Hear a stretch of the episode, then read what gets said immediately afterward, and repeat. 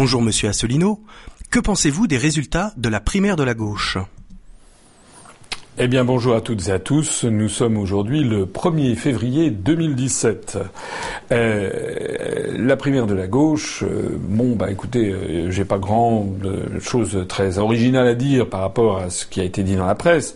Ce que j'observe, c'est qu'il y a eu 2 millions de Français qui sont allés voter. il y a en France à peu près 45-46 millions d'électeurs inscrits.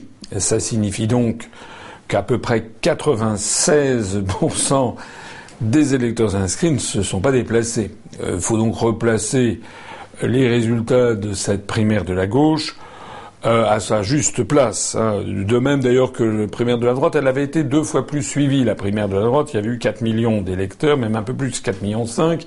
Là, il n'y a eu que 2 millions. C'est quand même pas beaucoup. 96% des électeurs inscrits ne se sont pas déplacés. Ce qui prouve que ben, la gauche ne fait plus rêver, ça c'est le moins qu'on puisse dire, hein. enfin le Parti socialiste en tout cas.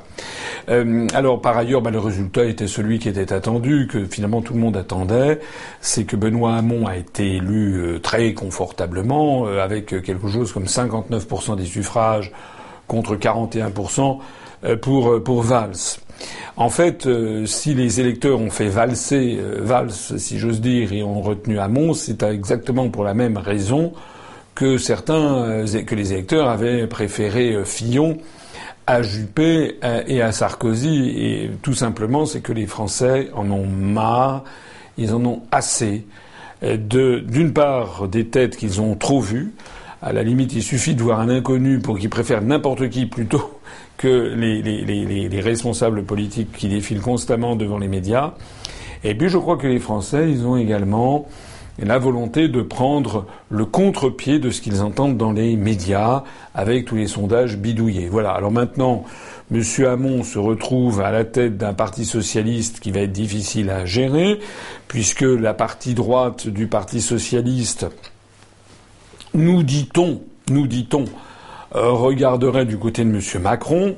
Moi, ça, c'est ce que disent euh, les, grands médias asservis à l'oligarchie qui pousse absolument Macron, mais euh, lui, il est quand même un frondeur, donc à la gauche de la gauche, avec d'ailleurs, je le note, des propositions qui sont quand même souvent euh, très critiques contre l'Europe. Évidemment, il ne veut pas sortir de l'Union européenne. Évidemment, il est pour une autre Europe. Évidemment, il doit proposer de renégocier les traités, la directive, euh, la directive des travailleurs détachés, etc. Mais enfin, bon, tout ceci ne trompe en fait pas grand monde. Euh, notons quand même qu'il a proposé l'affaire du revenu universel, sur lequel d'ailleurs il y aurait beaucoup de choses à dire et sur lequel on aura sans doute à revenir dans les semaines qui viennent. Euh, c'est un piège. C'est un piège parce que derrière ce projet de revenu universel, on ne sait pas très bien ce qui s'y cache, mais il y a beaucoup d'ultralibéraux et même des, tentatives venant de, la Commission européenne qui se verraient très bien en train de proposer une espèce de prestation globale pour solde de tout compte à tout public. Euh, donc il y a beaucoup à, réfléchir là-dessus. Pour l'instant, on retiendra simplement que M. Hamon donc est retenu par, euh, par euh, pour les primaires, pour le premier tour de l'élection présidentielle. Et puis on va voir maintenant. Ben, je suis comme tout le monde, on va voir ce qui va se passer. Mais je pense qu'il va y avoir beaucoup de rebondissements encore avant le premier tour. Comment expliquez-vous votre absence dans les sondages? Bah, mon absence dans les sondages s'explique, c'est un, de la même façon que mon absence dans les très grands médias euh, du, du pays. Il y a un petit mieux. Euh, depuis euh, une quinzaine de jours, j'ai été invité sur iTélé pendant 5-6 minutes. J'ai été invité sur RMC par Brunet pendant à peu près la même durée. Et puis j'ai été invité sur Sud Radio à participer à un débat sur, euh, sur l'euro euh, avec euh, Jacques Sapir. Donc il y a quand même un petit mieux. Je ne crois pas que Sud Radio soit suivi par le CSA. En revanche, iTélé et RMC sont, sont suivis. Donc j'ai eu 10 minutes. Je rappelle que normalement j'aurais dû avoir plusieurs heures et depuis, depuis bien longtemps. Euh, ne crachons quand même pas sur ce petit mieux, un petit mieux qui se transforme en un grand mieux au niveau, au niveau régional, puisque quand je me fais des déplacements en région, j'ai quand même une relativement euh, satisfaisante couverture des médias de la presse écrite.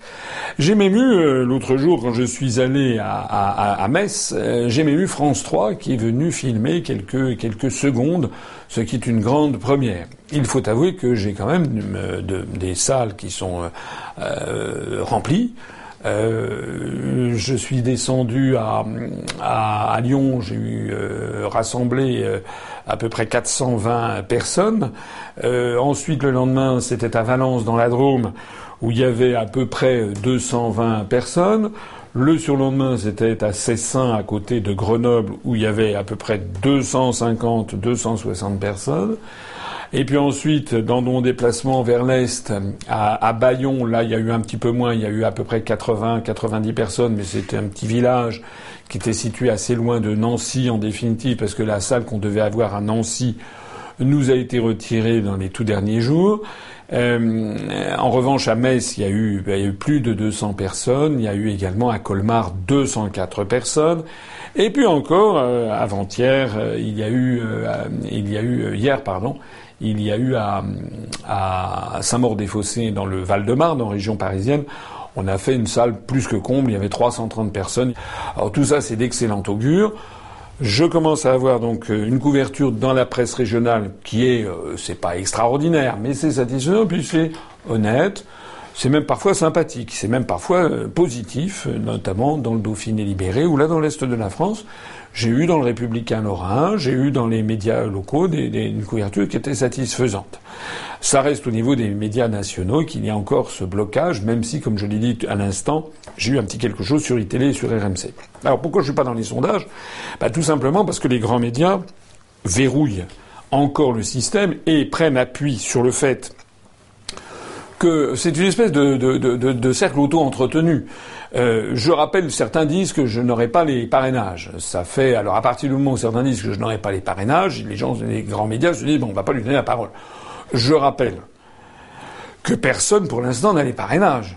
Euh, Monsieur Macron n'a pas les parrainages, Monsieur Poutou n'a pas les parrainages, Monsieur Dupont-Aignan n'a pas les parrainages, Monsieur Fillon, euh, Monsieur Hamon non plus, Madame Le Pen non plus, puisque les parrainages officiellement vont être envoyés, le vrai formulaire va être envoyé par le Conseil constitutionnel le 23 février, donc dans trois semaines, va être envoyé aux maires le 23 février. Et les maires auront jusqu'au 17 mars pour les retourner au Conseil constitutionnel. Il faudra que ça arrive au Conseil constitutionnel avant le 17 mars, euh, à je ne sais plus quelle heure. Donc, pour l'instant, personne ne les a. Pour l'instant, les gens n'ont que des promesses, ou bien parce qu'ils sont les candidats promus, soutenus par des partis politiques ayant un très grand nombre d'élus, ils savent qu'ils auront mécaniquement les, parrainages. Donc on sait de sources certaines que, en fait, eh bien, euh, Madame Le Pen, euh, Monsieur Fillon, si Monsieur Fillon est toujours candidat, puisqu'actuellement il y a donc des, rumeurs sur son éventuelle euh,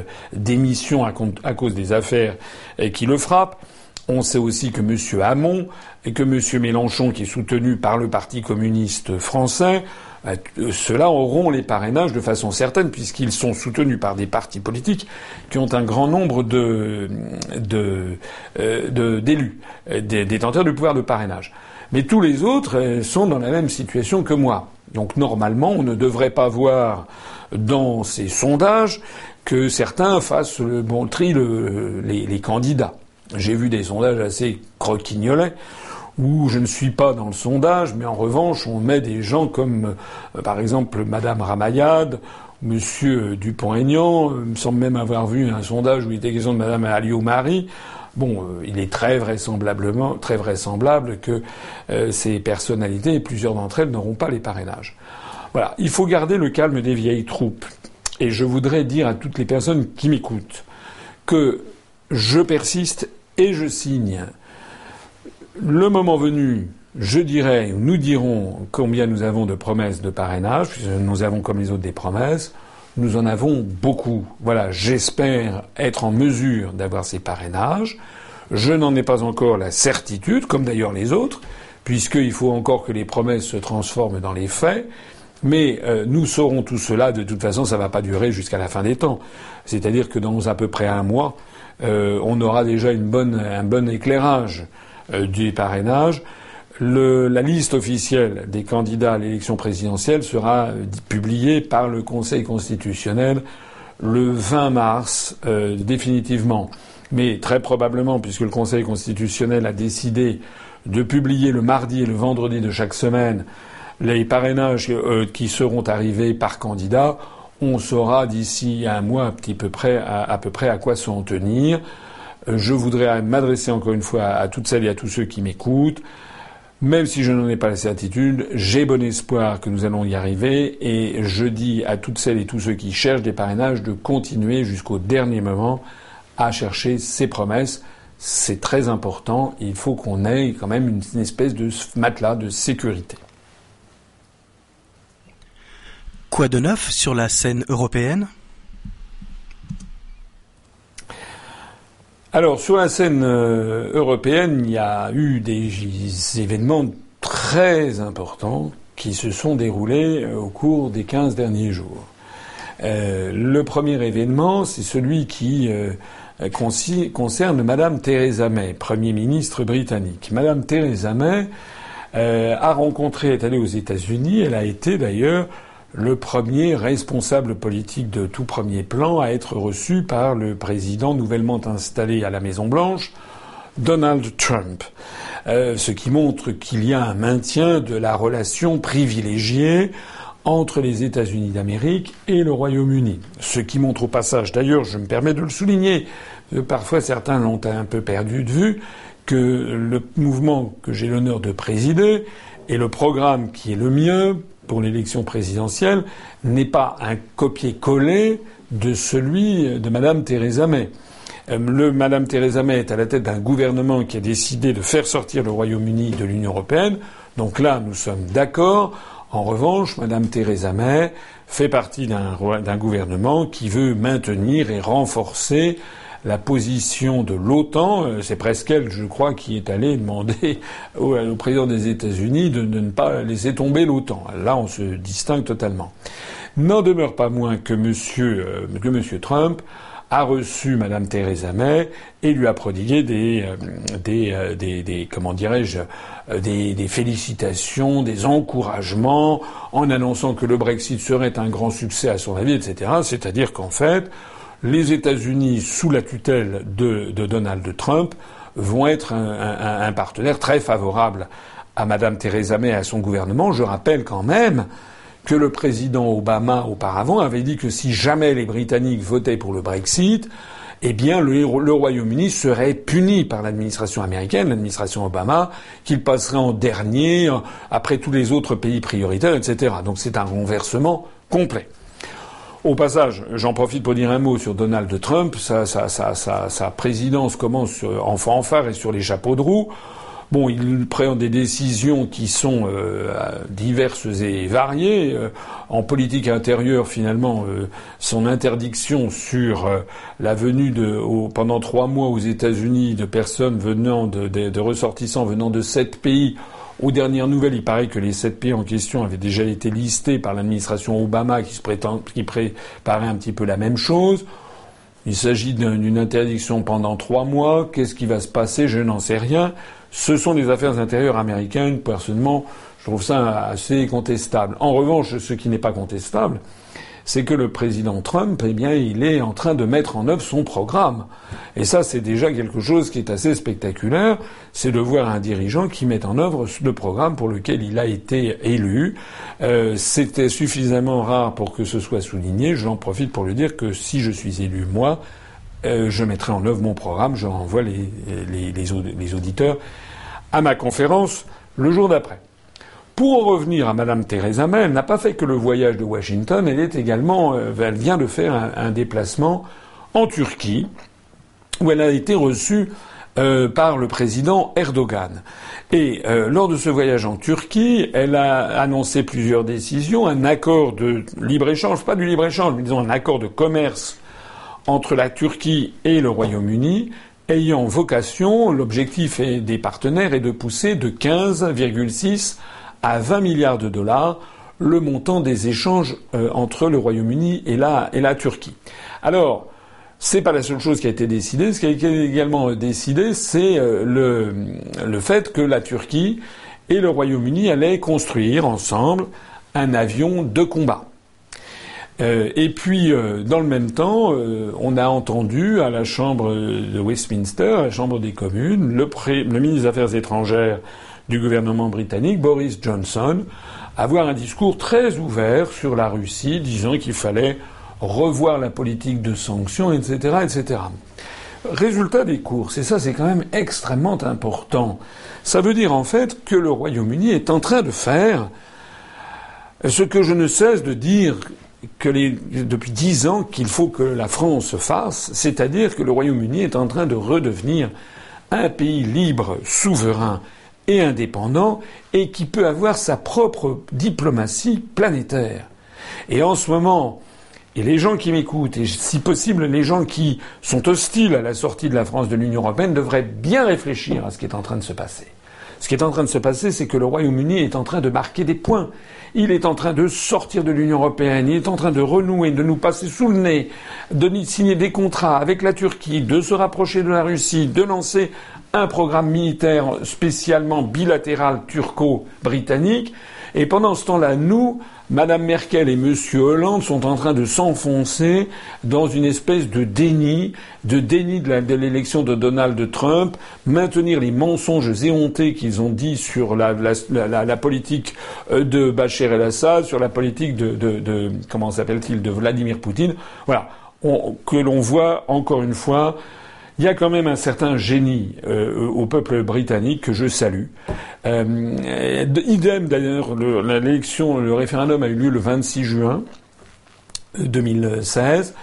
Nous sommes maintenant le 1er février 2017. Pendant encore quelques semaines jusqu'au discours du trône, les Britanniques sont en train de peaufiner leur stratégie pour la sortie de l'Union européenne. N'en doutez surtout pas. Et surtout, ce qui est intéressant, c'est de voir que les Britanniques, je crois que je l'avoir déjà dit, je ne sais plus si dans un direct récent ou dans le dernier entretien d'actualité, en fait, les Britanniques sont en train de mettre au point, de mener ce qui est la quintessence, si j'ose dire, de leur stratégie constante, en tout cas de leur tactique, c'est le wait and see, attendre et voir. Après le vote du Brexit, il avait été question d'une épouvante, l'apocalypse, etc. Madame May et le gouvernement britannique, qu'est-ce qu'ils ont fait? They have waited and they have seen. Ils ont attendu et ils ont vu. Ils voient, ils constatent que tous les facteurs macroéconomiques, tous les indicateurs macroéconomiques sont orientés dans une bonne direction. Le chômage est tombé à 4,3% de la population. Je rappelle qu'en France, on est à 10,6%. La croissance a redémarré, la consommation a redémarré, les investisseurs internationaux se précipitent au Royaume-Uni puisque la livre sterling a perdu 10%, la main-d'œuvre et les services sont 10% moins chers pour des investisseurs qui travaillent en zone dollar ou en zone euro. Bref, tout ceci mène à, la, conclusion à laquelle est a abouti le gouverneur de la Bank of England, la Banque d'Angleterre, il y a une quinzaine de jours en disant il a avoué bah, que euh, les prophéties apocalyptiques étaient, fausses. Encore une fois, bien joué le Royaume-Uni et malheureusement, malheureusement la France est qu'est-ce qu'on peut en dire? J'ai lu, il paraît, j'ai vu un, article de journal, je crois, il était question que François Hollande avait recadré Donald Trump. Bon, il vaut mieux, il vaut mieux pas, il vaut mieux en rire. Alors le deuxième grand événement en matière européenne, euh, c'est la déclaration de Mario Draghi, donc du président de la, BCE, euh, qui euh, est intervenu au sujet d'une demande formulée par deux eurodéputés italiens. Alors déjà, la demande formulée par les deux eurodéputés italiens se dessine dans le cadre d'une nouvelle divergence des soldes dits Target 2. C'est un petit peu technique. Je rappelle qu'il s'agit des soldes de la balance des paiements courants à l'intérieur de la zone euro. Et on a vu que depuis, enfin, les dernières données montrent que les soldes Target 2 sont de nouveau extrêmement divergents avec un crédit considérable qui en, en, Allemagne. Il y a énormément de fonds qui sont venus des pays du Sud et notamment de l'Italie qui sont venus se placer en Allemagne. Et puis en revanche un très gros déficit des pays du Sud. Donc ça c'est le, le fond de tableau. J'en ai déjà parlé. Vincent Brousseau, notre responsable des questions monétaires, a fait dessus plusieurs articles. Je renvoie les personnes qui sont intéressées, mais c'est très très important. C'est extrêmement important. Je les renvoie à notre site upr.fr pour qu'ils regardent un petit peu tout ce qu'on a pu écrire. Mais alors la chose étonnante, c'est enfin très, très importante, c'est que Mario Draghi, le président de la BCE, a pour la première fois répondu à deux eurodéputés italiens qui lui demandaient comment, qu'est-ce qui se passera si l'Italie veut sortir de l'euro. Et Mario Draghi, le président, a dit très exactement tout pays, tout pays quittant la zone euro devra avoir apuré sa position créditrice ou débitrice vis-à-vis du système de paiement de l'euro avant de couper les liens. Alors, c'est extrêmement important parce que c'est rarissime. C'est même la toute première fois que Mario Draghi évoque l'hypothèse même que l'euro perde un pays membre, plus exactement qu'un pays membre sorte de la zone euro. Ce qui, soit dit en passant, Mario Draghi a éludé le sujet, mais est impossible juridiquement, sauf si un pays sort de, l'Union européenne. Puisque dans les traités européens, il n'y a aucun article qui permet de sortir de l'euro. La seule façon, juridiquement, de sortir de l'euro, c'est d'abord de sortir de l'Union européenne et donc de l'euro en même temps. C'est la seule, ça a été rappelé notamment par, à plusieurs reprises, non seulement par, c'est notre analyse à nous, mais également euh, par la Commission européenne elle-même, qui l'a dit et redit, il n'y a pas de possibilité de sortir de l'euro sans sortir de l'Union européenne. En attendant, M. Mario Draghi a éludé la question juridique, mais il n'a pas éludé cette question euh, matérielle.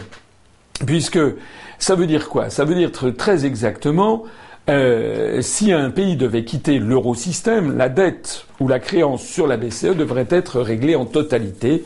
C'est ce qu'il a d'ailleurs annoncé. Alors qu'est-ce que ça veut dire? Ben, Ça veut dire que euh, pour l'Italie, en gros, il faudrait que l'Italie règle à la BCE le solde de son déficit dans la balance des paiements courants, 350 milliards d'euros en gros, et le solde des billets en euros émis par l'Italie, à peu près 150 milliards d'euros. Ça veut donc dire à peu près 500 milliards d'euros. Je vous renvoie à un article que euh, Vincent Brousseau a publié euh, sur notre site qui est euh, très précis sur le sujet. Alors, bien sûr que c'est un peu technique, mais c'est tout à fait fondamental. Et c'est ce qui fait le fait que j'entre dans ces questions euh, fait toute la différence entre l'UPR et toute la bande d'irresponsables, irresponsables, des gens qui n'ont pas de réponse au sens étymologique, de Madame Le Pen à Madame Artaud, en passant par tout le spectre politique où on a des gens qui s'abîment dans des, manipulations euh, politiques avec des sondages bidouillés. On nous apprend maintenant que M. Macron a 21, 25, 30, 40, 90, 250% de votants. M. Drahi est à la manœuvre, SFR, etc. Tout le monde pousse la candidature de M. Macron, mais personne ne s'intéresse en réalité à la situation. La situation, c'est que la situation en Italie est extrêmement grave, que si l'Italie sort demain de la zone euro, l'Italie devra normalement verser 500 milliards d'euros à la BCE. L'Italie est évidemment incapable de le faire. Même si elle émet des billets en, livres, en lire, en lire italienne, en nouvelle lire italienne, elle pourra éventuellement éponger les trucs jusqu'à à peu près 100 euh, milliards. En gros, l'Italie devra 400 milliards d'euros. C'est impossible. Ça veut donc dire que la BCE devra constater un sinistre de l'ordre de 400 à 500 milliards d'euros. Ça veut dire que ceux qui, euh, qui, hériteront de cette perte sèche seront les pays restant membres de l'eurosystème, et notamment la France. Nous avons 20% du système de, de, l'eurosystème, et même si l'Italie sort, euh, notre part sera montée à quelque chose comme 22%. Ça veut dire que potentiellement on a un risque concret, immédiat, d'une imputation de quelques 100 milliards d'euros sur les contribuables français, c'est énorme, c'est inimaginable, c'est une somme colossale. Ce qui signifie au passage que ça, ça justifie la mise en garde qu'avait faite voici déjà plusieurs années le prix Nobel d'économie américain Joseph Stiglitz qui avait dit ceux parmi les pays ceux qui sortiront les premiers de la zone euro sont ceux qui s'en sortiront le mieux. J'ai eu l'occasion d'en parler à la radio Sud Radio. Il faut voir que l'euro et l'Union européenne sont un petit peu comme des échafaudages gigantesques, extraordinairement lourds et branlants qui risquent à tout moment de s'effondrer. Le Royaume-Uni, toujours extrêmement pragmatique, même s'il n'est pas dans l'euro, toujours extrêmement pragmatique, le Royaume-Uni est le premier à se retirer, à pas doucement, discrètement, parce que le Royaume-Uni et les Britanniques ont bien compris que l'ensemble est en train de s'effondrer. La France, elle, gouvernée par des gens qui sont irresponsables, des gens qui ne connaissent pas les dossiers, des gens qui s'abîment dans des petites chicaneries politicardes, eh bien la France, malheureusement, risque d'être ensevelie sous cet échafaudage. Et puis il y a un troisième élément très important qui est arrivé sur la scène européenne, c'est la déclaration récente de Donald Tusk. Donald Tusk est un Polonais, ce que ne laissait pas anticiper son prénom. Donald Tusk, il est le président du Conseil européen. Il a été auparavant Premier ministre polonais. Et Donald Tusk est monté au créneau pour dénoncer les déclarations du président des États-Unis. Et il a dit, il a fait euh, ce discours. Il faut se, pincer pour le croire. Monsieur Donald Tusk a dit les déclarations inquiétantes de la nouvelle administration américaine au sein d'une nouvelle situation géopolitique dans le monde rendent notre avenir hautement imprévisible, donc montrant son inquiétude face à l'évolution de l'Union européenne. Il a écrit ça dans une lettre qu'il a envoyée aux chefs d'État et de gouvernement des pays de l'Union européenne, des 27 pays de l'Union européenne, sauf le Royaume-Uni. Il n'a pas jugé bon d'envoyer cette lettre au gouvernement britannique, puisque dans son esprit, le Royaume-Uni est déjà euh, sorti. Mais, et d'ailleurs, je signale au passage qu'il a, a écrit ceci dans le cadre de la préparation du sommet. Il y a un grand sommet qui va célébrer les 60 ans du traité de Rome le 25 mars 2017 ça tombe bien, c'est le jour du dixième anniversaire de l'Union populaire républicaine, et nous on fera un grand sommet à Paris de tous les adhérents, sympathisants, militants et de l'UPR qui viendront. J'espère qu'on aura des centaines et même plusieurs milliers de personnes. J'y reviendrai tout à l'heure. Dans ce courrier, Donald Trump écrit cette chose extraordinaire. Écoutez bien. Dans le courrier que Donald Tusk a envoyé aux 27 chefs d'État et de gouvernement qui participeront donc à ce sommet euh, pour les 60 ans euh, du traité de Rome, il a écrit pour la première fois dans notre histoire, dans un monde de plus en plus multipolaire, tant de gens deviennent ouvertement anti-européens ou au mieux eurosceptiques, en particulier le changement à Washington met l'Union européenne dans une situation difficile. Selon lui, la nouvelle administration américaine, je le cite, semble mettre en cause les 70 dernières années de politique étrangère américaine, fermez les guillemets. Qu'est-ce que ça veut dire si ce n'est que la confirmation exacte de ce que je dis depuis dix ans que j'ai créé l'UPR En réalité, c'est la panique chez les euro-atlantistes, c'est la panique chez les dirigeants européens, parce qu'effectivement, Trump, à partir du moment où Trump commence à dire que lui ne veut pas de l'Union européenne, que l'OTAN est obsolète, qu'il félicite le Brexit, qu'il soutient les pays qui veulent sortir de l'Union européenne, Donald Tusk, le président du Conseil européen, dit il remet en cause les 70 dernières années de politique étrangère américaine, ce qui veut bien dire qu'il sait, comme tout le monde devrait le savoir, en tout cas comme je ne cesse de le dire depuis dix ans, que c'est bien les États-Unis d'Amérique qui étaient derrière la construction européenne, que c'est bien la politique étrangère américaine qui soutient ce projet, et d'un seul coup, eh bien, c'est le donneur d'ordre, c'est le maître, c'est celui qui avait conçu le système, et eh bien, d'un seul coup, il a, il a zappé, et on voit arriver à la Maison Blanche quelqu'un qui n'est plus d'accord avec toute cette stratégie. En termes historiques, on a affaire à quelque chose d'assez, grandiose. Hein, euh, ça fait penser à, ce poète qui disait Rome n'est plus dans Rome. Euh, effectivement, euh, l'arrivée de Donald Trump semble mettre la panique générale chez les euro-atlantistes. On comprend d'ailleurs pourquoi des gens comme George Soros essaient de fomenter un peu partout des révoltes populaires avec des billets, des billets de banque par derrière pour remettre en cause l'arrivée de Donald Trump. C'est vrai que cette arrivée de Donald Trump euh, cause une panique qu'il est assez rigolo de, voir. Jusqu'où Donald Trump ira, je n'en sais rien. Peut-être qu'il va progressivement revenir dans les cadres tracés par le Pentagone, par le ministère euh, de, des Affaires étrangères, le département d'État. C'est possible. Mais ça n'est quand même pas exactement euh, la position qui a l'air d'être la sienne pour le moment. En attendant, eh tout ça, tous ces éléments, le voyage de Madame May aux États-Unis et en Turquie, le, fait que ça se passe très bien, la sortie du Royaume-Uni de l'Union européenne se présente sous les meilleurs auspices, premièrement. Deuxièmement, ce qui se passe avec l'explosion de nouveau, euh, de d'actualité de, de, l'euro. Je rappelais dans un entretien d'actualité antérieur, rappelez-vous qu'à la fin de l'année dernière, le prix Nobel d'économie Joseph Stiglitz, dont j'ai déjà parlé, a fait une tribune pour annoncer que 2017 sera peut-être l'année de l'explosion de l'euro. Et puis maintenant, cette déclaration de Donald Tusk qui révèle euh, devant le monde entier que euh, les, satellites, les pays satellites de Washington sont, sont comme des enfants égarés parce que d'un seul coup, le donneur d'ordre, qui était celui qui était derrière la construction européenne, semble vouloir les laisser tomber. Tout ceci montre que la scène politique européenne évolue à toute allure et ne peut évidemment que servir l'Union populaire républicaine et appuyer ma candidature. S'il y a de plus en plus de gens qui rallient notre mouvement, on en est à 30, 40, 50 adhésions par jour en ce moment. S'il y a de plus en plus de gens qui viennent dans mes conférences alors que, en gros, ce n'est que par le bouche à oreille et par Internet que les gens le savent, parce que je n'ai pratiquement aucune publicité.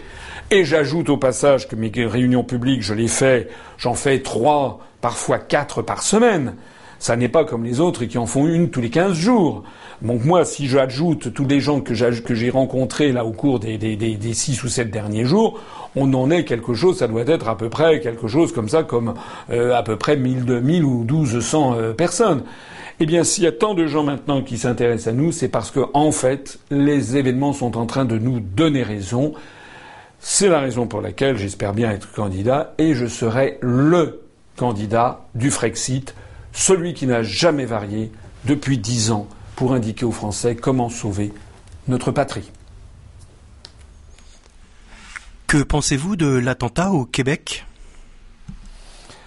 Bah, L'attentat au Québec, évidemment, euh, comme tout le monde, je suis atterré, effaré par, euh, par ce genre de, de, méfaits. Il y a eu, je crois, à peu près euh, six morts, il y a eu des dizaines de blessés.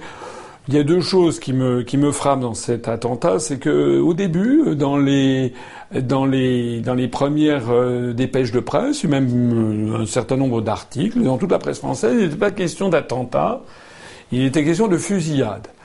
Euh, il a fallu attendre au moins 48 heures pour qu'on passe du vocabulaire fusillade au vocabulaire attentat. Alors moi j'ai trouvé ça curieux parce que s'il y avait eu cet attentat qui s'était produit, mettons contre une église, contre une synagogue, contre un, une, une, salle de, une salle de spectacle, etc., on aurait tout de suite dit attentat. Mais là, il s'agissait d'une mosquée, et on a l'impression qu'à partir du moment où c'est une mosquée, euh, bah finalement, c'est simplement un règlement de compte, quoi. C'est ça que ça veut dire. Si on creuse le sujet, c'est assez, c'est assez abject en fait. D'autant plus que je me permets de souligner euh, que ce sont euh, encore euh, des musulmans qui ont été tués dans cette affaire. moi, je voudrais dire, en quitte à prendre à rebrousse-poil l'opinion dominante véhiculée par les médias, c'est que à chacun de ces attentats, ben, c'est d'abord, c'est souvent des musulmans qui sont tués. En définitive, rappelez-vous le 14 juillet, l'épouvantable attentat qu'il y a eu, qui a eu sur la promenade des Anglais il y a eu beaucoup de musulmans qui sont morts dans cet attentat. Là, il s'agit d'un attentat contre une mosquée, ce sont des musulmans. Bien sûr, je ne vais pas être là, on me connaît suffisamment euh, pour dire que euh, certains terroristes islamistes, bien sûr qu'il y a de l'attentat qui vient de ces terroristes islamistes, mais cette affaire de Québec montre encore une fois que ceux qui établissent une égalité entre islam et terrorisme ont tort, se trompent où abuse la population française et les populations européennes et les populations du monde occidental. Voilà. Ça n'est pas vrai. J'en profite pour rappeler que Daesh, ISIS, dont d'ailleurs on entend beaucoup moins parler ces temps-ci. Vous l'avez remarqué, depuis que M. Obama et Mme Clinton euh, ont quitté la scène, depuis que le président Trump, comme par hasard, euh, on n'en entend plus beaucoup parler. Voilà, c'est presque comme s'ils n'avaient plus euh, ils n'avaient plus les munitions, les armes qui leur provenaient en fait des États-Unis d'Amérique, par l'intermédiaire notamment de la Turquie euh, ou bien de la de l'Arabie Saoudite ou du Qatar. C'est ça la réalité. J'en profite pour rappeler encore une fois euh, que l'islam wahhabite et salafiste, c'est à peu près 9% de l'islam planétaire. 91% des musulmans ne se reconnaissent pas là-dedans. Voilà. Alors, j'arrête ici, mais c'est ce que je voulais dire sur l'affaire du Québec. De toute façon, ces affaires, quels que soient les morts, qu'ils soient chrétiens, qu'ils soient juifs, qu'ils soient euh, musulmans, qu'ils soient agnostiques, qu'ils soient athées, tout ça, ce sont des morts de trop et des gens qui sont en fait victimes d'un monde où la manipulation médiatique, finalement, est la pire des choses. Avez-vous un mot pour conclure? Euh, Je dirais deux choses. Euh, il y a un sujet important, euh, même s'il n'a pas fait la une de l'actualité, mais que je considère important. c'est le rapport annuel qui a été rendu public par la Fondation Abbé Pierre sur le mal logement. Je crois que c'était leur 22e rapport annuel. la Fondation Abbé Pierre se préoccupe du mal logement et publie chaque année un rapport en la matière. Ils ont euh, publié un rapport il y a quelques jours euh, qui est un réquisitoire contre la politique du gouvernement. Il y a, d'après leurs chiffres, pratiquement 4 millions, 3 millions 960 000 pour être précis, euh, de personnes qui sont mal logées en France, d'après leurs comptes. À l'intérieur de ce chiffre, parfois il y a plusieurs catégories qui se recoupent. Ils ont d'ailleurs relevé qu'il y a 2 millions, un peu plus de 2 millions, 2 millions 90 000 personnes qui vivent dans des logements très inconfortables, 934 000 personnes qui sont en situation de surpeuplement accentué, à qui il manque au moins deux pièces. Hein, quand il y a une famille avec des enfants, il y a une promiscuité euh, parfois, euh, parfois euh, terrible. Ils ont évalué à 753 000 le nombre de personnes qui vivent à l'hôtel dans des habitats de fortune ou chez des tiers. 750 000 personnes, j'insiste qui vivent à l'hôtel, dans des habitats de fortune ou chez des tiers. Il y a également 143 000 personnes qui sont sans domicile en France en 2016. 143 000 personnes sans domicile en France en 2016. Donc, euh, il y a un vrai problème de logement en France, et le pire, c'est que ce problème non seulement ne se résorbe pas, mais s'aggrave. S'aggrave, c'est-à-dire qu'en fait, il y a eu 376 500 mises en chantier au cours de l'année 2016, alors que Normalement, euh, les promesses de M. Euh, Hollande, ça avait été 500 000 logements, et en particulier les logements sociaux, puisque en fait, la production de logements sociaux, c'est 115 à 120 000 logements sociaux. Moi, je me permets de souligner que dans le programme, je l'avais présenté d'ailleurs dès le mois de décembre 2011. Ça fait donc cinq ans. Ça fait même plus que cinq ans j'avais indiqué que notre priorité, ça serait justement une des priorités, pas la seule, mais une des grandes priorités serait le logement, et en particulier le logement social. Pourquoi? D'abord parce que je connais, je sais, j'ai été euh, directeur de cabinet d'un président de conseil général j'ai vu les problèmes dans les Hauts-de-Seine, les problèmes effarants de logement qu'il y avait pour mes compatriotes. Donc la première chose, c'est qu'il y a une véritable crise du logement en France qui est dû d'ailleurs au fait que la production des logements sociaux qui avait bondi sous Charles de Gaulle dans les années 60, on avait construit parfois à la va-vite, parfois des tours qui se sont révélées ensuite criminogènes qu'il a fallu détruire ultérieurement. Mais enfin, dans un premier temps, il y avait des gens qui étaient dans des bidonvilles dans les années 50. C'est ce qui avait donné justement naissance au mouvement Abbé Pierre. Eh bien, cette crise du logement avait été progressivement réglée, plus ou moins bien, mais progressivement réglée jusqu'au milieu des années 70-80. Et puis c'est à partir des années 80 et 90, et notamment des contraintes du traité de Maastricht, que progressivement on a commencé à serrer les vis dans le budget de l'État et qu'on est retombé à à peu près 115 à 120 000 logements sociaux. Moi, j'avais dit dans mon programme de 2011 que nous essaierons de passer à 150 000 logements sociaux par an, et non seulement pour régler la question du logement, mais aussi parce que c'est un excellent moyen de redynamiser l'économie. Voilà, c'est connu, il y a un proverbe en français, mais les proverbes sont toujours pleins de bon sens. Il y a un proverbe en français qui dit quand le, quand le bâtiment va, tout va. Et oui, parce que relancer le logement, ça veut dire relancer les travaux publics, relancer les artisans. Euh, ben, il va falloir avoir des, gens qui vont poser des fenêtres, il va falloir avoir des gens qui vont poser des portes, des, parquets ou de la moquette. Évidemment, d'abord construire le bâtiment des électriciens, des plombiers, euh, assurer le, le, clos et le couvert, etc., etc. Donc ce sont de très nombreux corps de métiers.